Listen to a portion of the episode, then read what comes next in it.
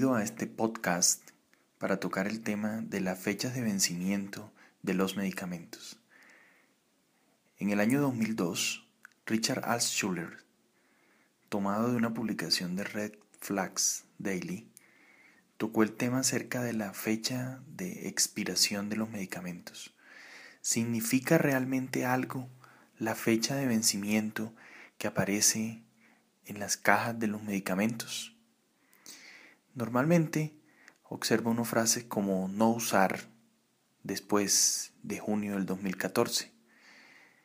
En este caso, la experiencia en casa es que mi esposa está permanentemente revisando la fecha de vencimiento de toda la medicación y se constituye en algo prohibitivo pensar en tomar una tableta de acetaminofén si la fecha de vencimiento fue superada. Es un tema que nos afecta a todos en la vida diaria y en nuestros hogares.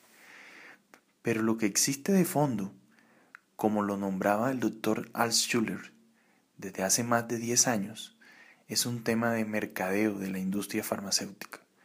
Esa es una pregunta que aparece de modo continuado en cuanto a saber si tomar una medicación después de la fecha de vencimiento podría generar realmente algún problema.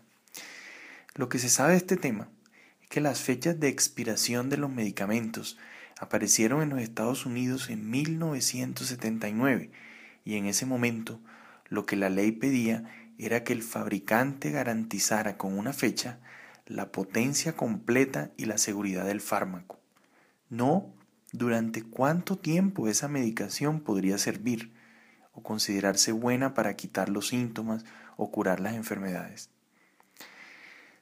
Los medicamentos en general han mostrado que se pueden usar sin problema con fecha de vencimiento superada, dado que el único reporte que ha aparecido en la literatura relacionado con este tema apareció en JAMA en 1973, cuando se encontró que una tetraciclina vencida pudo generar cambios que llevaron a una lesión tubular renal. Pero este es un tema cuestionado.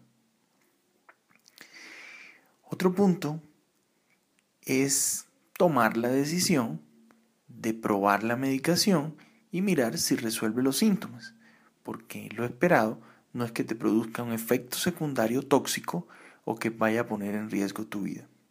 Pero una cosa diferente es que si tu vida depende del uso de ese medicamento, habría que optar por una medicación que realmente mantenga la fecha de vencimiento esperada y no habrá un médico en el mundo que en una situación crítica o importante sea capaz de formular un medicamento con fecha vencida. Pero estudios sobre toma de medicación con fecha vencida existen en la literatura. Por ejemplo, Laura Cohen reportó en Wall Street Journal un estudio hecho en militares de los Estados Unidos que probaron medicación vencida dada que la cantidad de medicación que superaba la fecha entre comillas segura era tan grande que valía la pena hacer una prueba terapéutica. El 90% de la medicación usada en ese caso fue segura y efectiva hasta 15 años después de la fecha de expiración. Por tanto, la fecha de expiración se pone por marketing de la industria farmacéutica, por la necesidad de que los medicamentos roten y no quedarse con medicaciones de 10 años o más que disminuiría la rentabilidad de la industria farmacéutica. Pero realmente, al momento de colocar la fecha de vencimiento, la parte de base científica es realmente limitada. Existe medicación como la nitroglicerina, los antibióticos intravenosos, la insulina, en la cual la estabilidad de los mismos requiere mejor usarlos dentro de la fecha de no vencimiento. En el caso de la neumología, que compete a este blog, los propelentes utilizados para los inhaladores probablemente con el paso del tiempo pierdan su efecto y la cantidad de medicación que llegue para aliviar al paciente no sea suficiente. Pero en general, el mensaje es no te obsesiones con la fecha de vencimiento y en medicaciones usuales de venta libre y de manejo para el hogar, úsalo sin mayor temor.